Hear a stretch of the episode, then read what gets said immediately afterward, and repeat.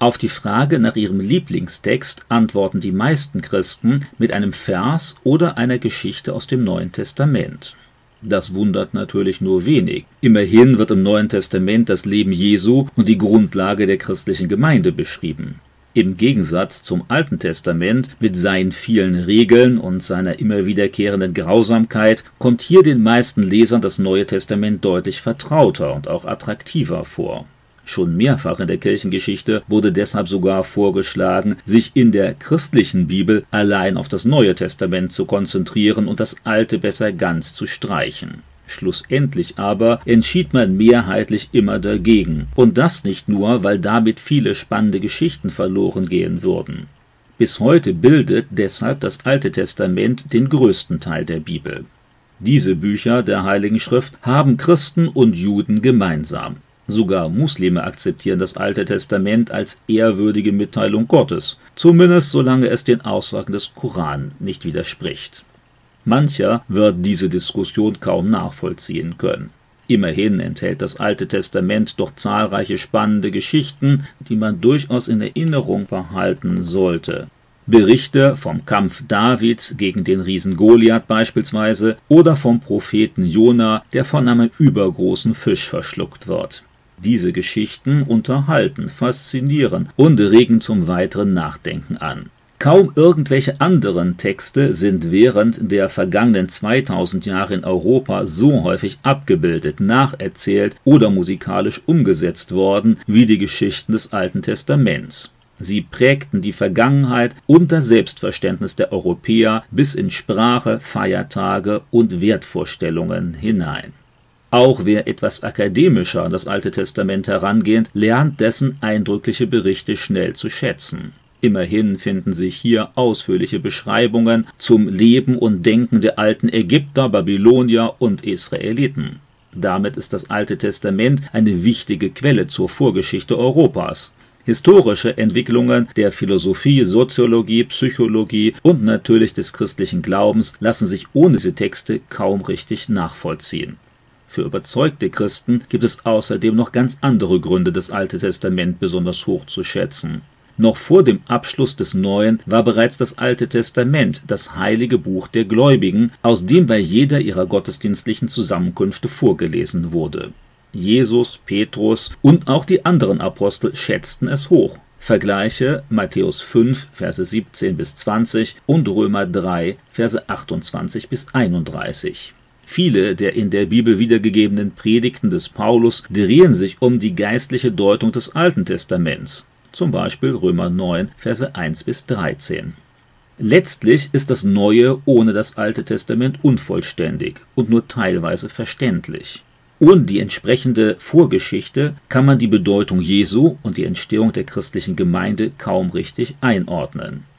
Ganz selbstverständlich gehen die Autoren des Neuen Testaments deshalb auch von der alttestamentlichen Schöpfungsgeschichte aus. Vom Sündenfall der ersten Menschen, von der Existenz eines einzigen Gottes, von der Erwählung Israels, von den zehn Geboten, von der Ankündigung des Messias als Vermittler zum Schöpfer und vielem anderen mehr. Erst mit den entsprechenden Informationen des Alten Testaments erhalten viele Aussagen der neutestamentlichen Autoren ihre volle Bedeutungstiefe. Dazu gehören Ausführungen über die Trennung des Menschen von Gott, über Recht und Unrecht, über Ehe und Familie, über das Leben nach dem Tod, über die Seele und vieles andere mehr.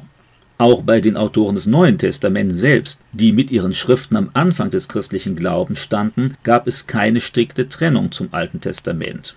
Ganz im Gegensatz dazu betonten sie sogar eine durchgehende Heilsgeschichte, von der Schöpfung bis zur zukünftigen Aufrichtung des ewigen Reiches Gottes. Dabei greifen Altes und Neues Testament untrennbar ineinander. Die alttestamentlichen Propheten kündigen an, was sich zur Zeit des Neuen Testaments erfüllte. Vergleiche Matthäus 13, Vers 17 und Hebräer 11, Verse 8 bis 13. Immer wieder werden im Neuen Testament auch Personen des Alten als Vorbilder angesprochen. Zum Beispiel in Galater 3, Verse 1 bis 9 und Jakobus 2, Verse 21 bis 26. Bis heute können Christen vom Gottvertrauen eines Abraham, vom Mut eines Davids oder der Weisheit eines Salomo lernen. Auch wenn sich die Gläubigen des Neuen Testaments ganz besonders an Jesus Christus gebunden wissen, fühlen sie sich doch mit den Vorbildern des alten Israel verbunden. Gott ist und bleibt derselbe im Alten und im Neuen Testament. Auch wenn die zahlreichen Opfer- und Reinigungsvorschriften für Christen nicht mehr von derselben Relevanz sind, erkennen sie dieselben Prinzipien des Handelns Gottes über die Jahrtausende hinweg. Natürlich vergessen Christen auch nicht, wie hoch Jesus selbst das Alte Testament schätzte und dringend davor warnte, es zu missachten oder als überholt abzutun. Vergleiche Matthäus 5, Verse 17 bis 20 und Lukas 24, Verse 25 bis 27.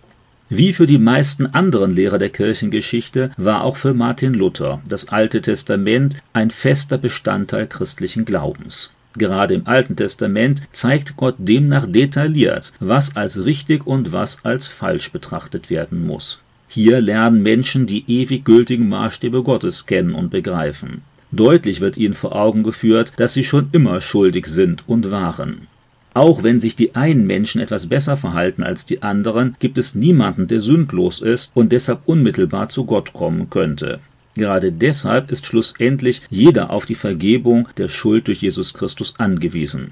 Alle christlichen Predigten sollten deshalb nach Luther immer Gesetz und Evangelium enthalten. Das besonders im Alten Testament entfaltete Gesetz soll dem Zuhörer ganz plastisch seine Schuld vor Augen führen.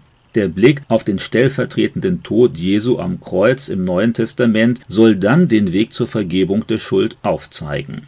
Außerdem sind die Gebote des Alten Testaments für den Reformator noch immer die beste Grundlage für die Gesetzgebung des Staates. Insgesamt ist das Alte Testament für Christen ein unverzichtbarer Bestandteil der universal gültigen Offenbarung Gottes an alle Menschen.